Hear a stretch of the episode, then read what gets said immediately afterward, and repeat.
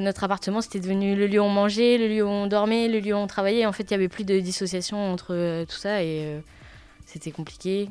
À distance, euh, la relation, elle n'est pas trop là. Quoi. Donc la base de notre métier, on ne peut pas le pratiquer pendant la formation. C'est ça qui est compliqué. Le cœur même de l'IFSI, finalement, c'est un petit peu arrêté de battre à cause de cette crise et les étudiants n'ont plus de vie à proprement parler. Bienvenue dans C'est l'heure de faire connaissance, le podcast du groupement hospitalier du territoire comaritime.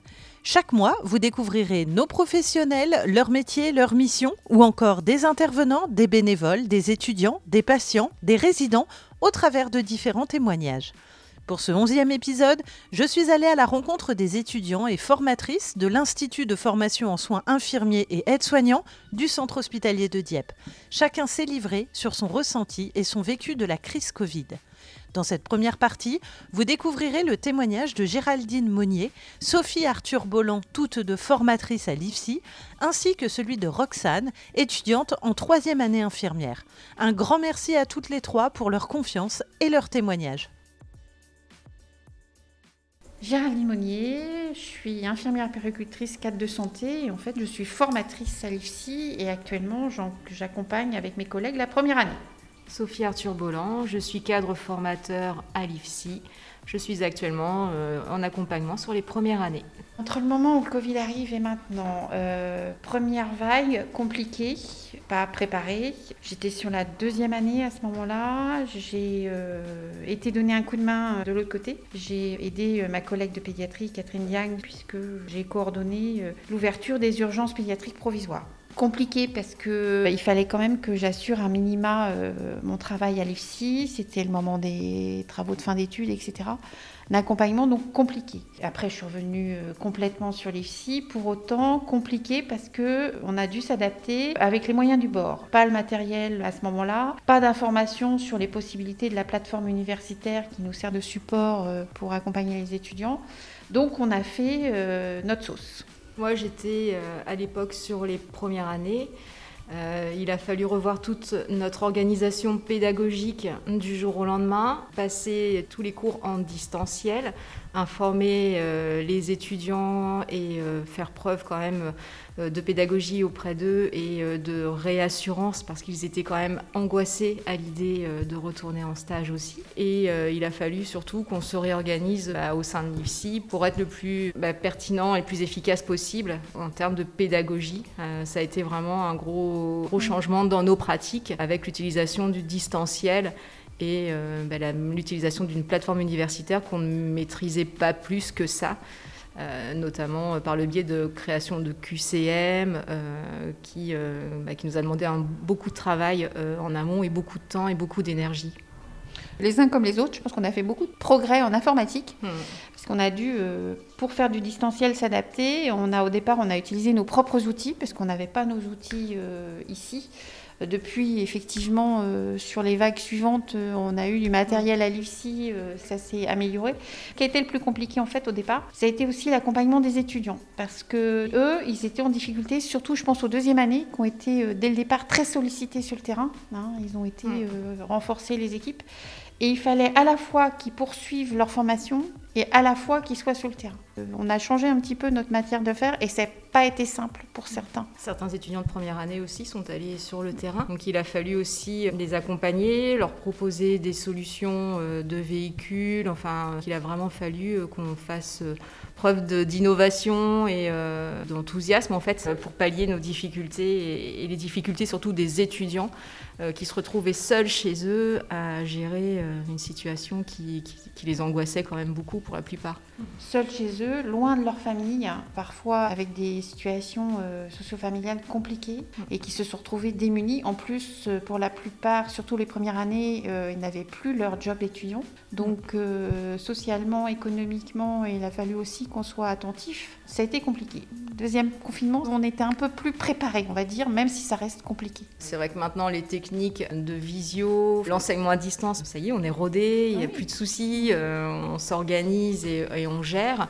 La chose qui a été la plus difficile à gérer jusqu'à cette sortie de confinement, ça a été quand même l'isolement des étudiants. On ne se rend pas compte euh, de l'impact que ça a pu avoir euh, chez nos jeunes. Heureusement, là aussi, on a eu l'aide de nos collègues euh, psychologues qui ont accepté de passer du temps avec nos étudiants. Et de ce fait, ça va perdurer, hein, puisque maintenant, à la fin de chaque stage, les étudiants vont avoir l'opportunité de verbaliser au cours d'un temps dédié avec les psychologues. Mais ça reste un moment humain riche à la fois et on a dû euh, donner beaucoup, ils nous ont donné beaucoup. Malgré tout, il y a des situations de détresse sur lesquelles on a été assez démunis. Ça, c'est quelque chose qui reste quand même euh, difficile. En plus, ils ont eux aussi parfois des difficultés techniques. Et très souvent, nous, on a eu face à nous un écran noir. Parce que, euh, en plus, quand ils voulaient se connecter un peu trop, ça faisait tomber la plateforme, donc compliqué. Et ça, c'est frustrant de parler à un groupe d'étudiants mm. et on n'a rien en face. Il n'y a pas l'interaction. Non, et puis le distanciel, ça a aussi ses limites. Euh, ils nous le disent régulièrement qu'en fait, ils se connectent et puis au bout de un quart d'heure, 20 minutes, bah, ils décrochent. Pour moi, la difficulté aussi pour la promo, c'est que finalement, il n'y a pas eu de vie de promo. Ils ne se connaissent pas. Ils connaissent pas leur prénom, ils mm. connaissent pas leur nom de famille, alors qu'on est euh, quasiment à la fin de la première année. Il n'y a pas eu de parrainage entre les premières, entre les deuxièmes et les premières, et les premières années. Donc on se retrouve avec des situations d'étudiants qui sont quand même vraiment isolés, qui connaissent personne dans les promotions. Les promotions ont été, euh, entre guillemets, éclatées pour pouvoir accueillir régulièrement les étudiants, parce que ça, c'était notre objectif aussi. Ça a été de garder le lien avec les étudiants en les faisant euh, revenir régulièrement par tout petit groupe pour vraiment garder le lien, parce que pour nous, c'était essentiel. Donc là, ça va être tout le challenge à la rentrée de refaire vivre cette IFSI et euh, de remettre un peu de dynamisme dans les promotions et dans la vie des étudiants. Prenez soin de vous, prenez, soin, des autres. Et gardez euh, cette bienveillance que vous avez. Euh, et cette énergie. Ouais, bienveillance et énergie que vous avez tous en général. Et puis le courage. Le courage dont vous faites preuve pour surmonter trois années d'études. Il ne faut pas oublier que nos jeunes étudiants ont 18 ans et qui se retrouvent dans la réalité du terrain du jour au lendemain. Moi, je leur dis bravo parce que c'est pas évident. C'est très violent. Et cette crise, elle a sacrément été violente. Mm. Parce qu'on s'en est pris, nous aussi, une claque, mais pour eux, c'est terrible. C'était dur. Pour qu'ils aient le diplôme à l'issue de cette crise, il a quand même fallu euh, beaucoup de détermination et euh, beaucoup, je pense, d'abnégation pour arriver à continuer à bosser à la maison, tout seul, isolé, sans lien avec l'extérieur. Et je pense qu'en fait, non, c'est pas un diplôme au rabais, même si on n'a pas pu les accompagner comme on voulait, mais euh, ceux qui ont eu leur diplôme, ils sont quand même accrochés jusqu'au bout et euh, c'est quand même une sacrée volonté aussi. Hein. Je suis Roxane, étudiante infirmière en troisième année à l'IFSI de Dieppe. Je suis du Havre. En fait, j'ai voulu être infirmière suite à une expérience professionnelle. Quand j'étais plus jeune, euh, je faisais des séjours adaptés avec des jeunes en situation de handicap. Euh, c'est après un été euh, à les accompagner dans un séjour où je me suis dit en fait je veux aller plus loin avec eux. Et c'est pour ça que j'ai passé le concours. C'est un métier polyvalent, plein d'humanitude. Il n'y a pas de routine. J'aimais aussi le fait de pouvoir évoluer et changer de service, voir différentes pathologies, différents patients la diversité en fait du métier. Moi, je sais pas si on peut parler de vocation, mais en tout cas, c'est une passion.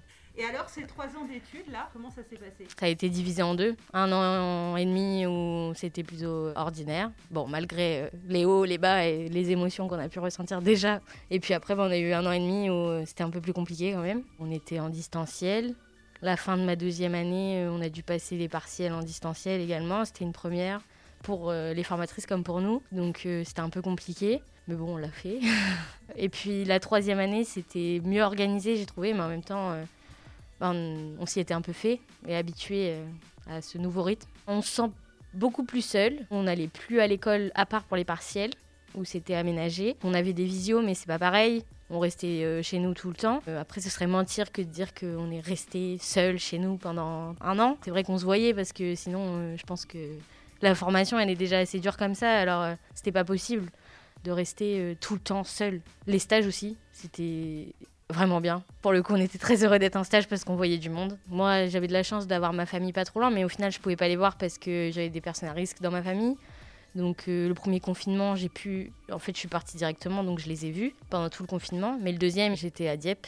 Je pense qu'on peut parler de souffrance. Enfin, j'ai l'impression que c'est un grand mot, mais en même temps, euh, oui, c'est compliqué. Moi, j'ai 20 ans, donc je suis quand même jeune même si euh, bah, je sais que dans ma profession, je vais voir des choses difficiles, mais c'est compliqué d'être loin de sa famille.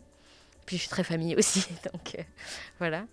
Et puis même euh, tout ce qu'on peut faire quand on est jeune, sortir, danser, rire, ça n'existait plus, quoi. Je pense que oui, j'en ai souffert un petit peu. Et maintenant, ça va mieux. Déjà, allez.